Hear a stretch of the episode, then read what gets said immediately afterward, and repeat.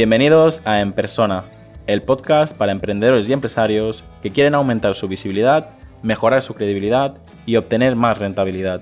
Para enviarme tu opinión sobre el podcast o contactar conmigo, escríbeme al formulario que encontrarás en llamopuyolcanchon.com barra contacto.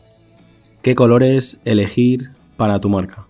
Muchas veces cuando hago una presentación de marca o cuando pregunto a la gente con qué colores le gustaría trabajar, qué colores representan a, su marca o a su empresa, suelo recibir la respuesta de mi color favorito es el rojo, mi color favorito es el verde, mi color favorito es el amarillo. Y una de las cosas que siempre le comunico a mis clientes antes de empezar a trabajar su marca es que su marca no necesariamente tiene que trabajar con su color favorito. Los colores tienen muchísima importancia.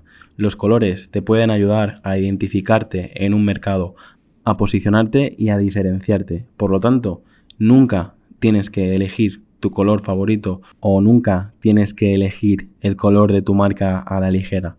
Porque probablemente si eliges un color cualquiera, más adelante, con los años, te arrepientas y tengas que hacer un restyling o incluso un rebranding de tu marca porque no estás consiguiendo tus objetivos ya que tu marca no te representa, tu equipo no se siente representado y tus clientes no se sienten atraídos por tu marca. Debes saber que cada color tiene un efecto distinto en el cerebro humano. Como he dicho, elegir el color correcto te puede ayudar a diferenciar tu marca y a atraer clientes. Hay varios estudios sobre la psicología del color que hablan de la identificación cerebral de los colores y cómo estos son capaces de transformar las emociones y las sensaciones. Es importante la paleta de colores que elijas para definir la mirada de tu marca.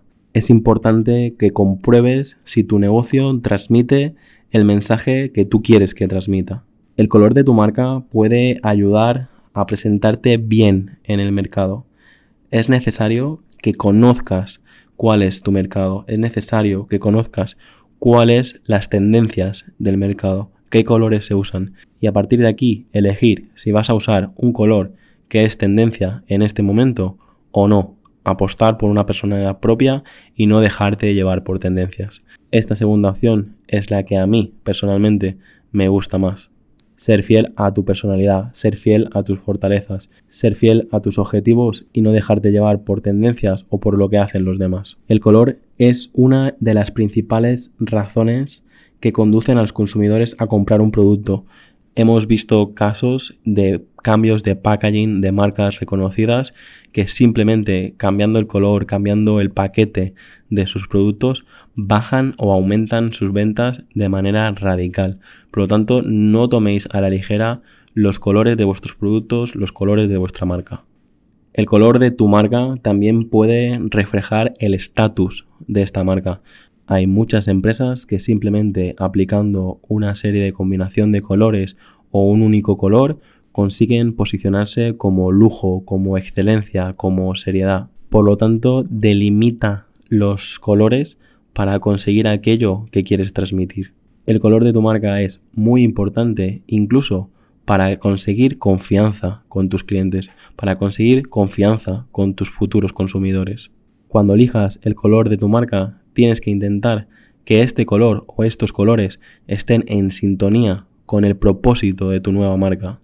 Tienes que saber aplicar bien el color y de forma estratégica en tu marca con el fin de evocar las sensaciones que deseas y aumentar las posibilidades de conseguir tus objetivos. Puedes encontrar muchos estudios sobre la psicología del color en Internet, pero aquí voy a compartir contigo ahora los significados de los principales colores más usados. Como siempre digo, no te guíes por lo que yo digo, sino contrástalo, búscalo, estudialo y mima, por favor, la selección del color de tu marca. En primer lugar, el rojo se puede asociar con peligro, pasión, acción y energía. Es uno de los colores más usados por las marcas y quizás puede ser interesante para representar tu empresa o tu producto. El naranja transmite juventud y vitalidad y también calidez, atrevimiento o energía. El azul transmite seriedad y serenidad. También suele usarse para dar confianza o transmitir limpieza.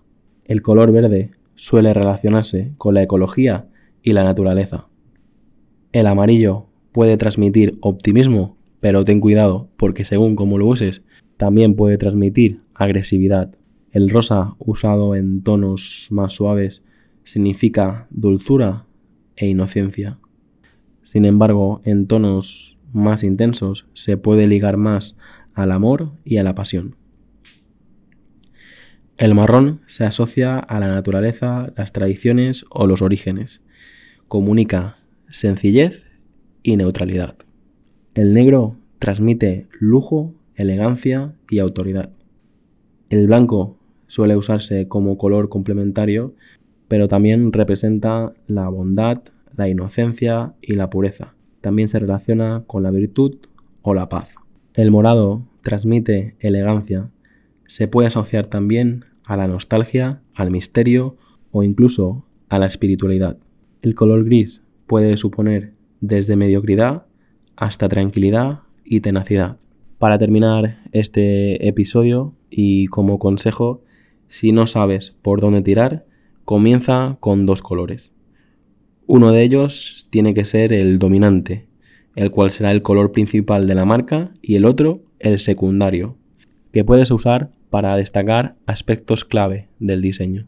Si vas a intentar crear tú tu propia marca, te recomiendo que empieces por un análisis del color del mercado, un análisis del color de la competencia, para así puedas detectar qué colores son los más usados y usar otros distintos para diferenciarte de la competencia.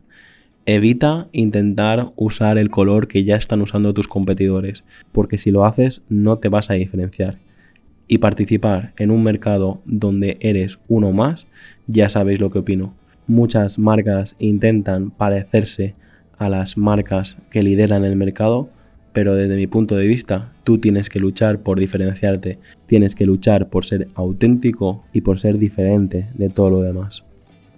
Como comenté en el último episodio, he realizado una inversión en equipo, en montarme un pequeño estudio y me gustaría preguntaros si habéis notado diferencias, si os gusta más cómo suena ahora mi voz, si os gusta más cómo ha quedado este episodio como siempre digo, desde el primer episodio, para mí es muy importante vuestra opinión y tenéis a vuestra disposición mi número de teléfono para hablar por WhatsApp, ya sea para hablar del podcast o para comentar cualquier cosa en la que yo os pueda ayudar.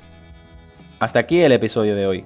Muchas gracias por escucharme y por compartir el episodio en redes sociales. Suscríbete en iTunes, iBox, Spotify o YouTube. Encuentra este y todos los demás episodios en enpersona.com.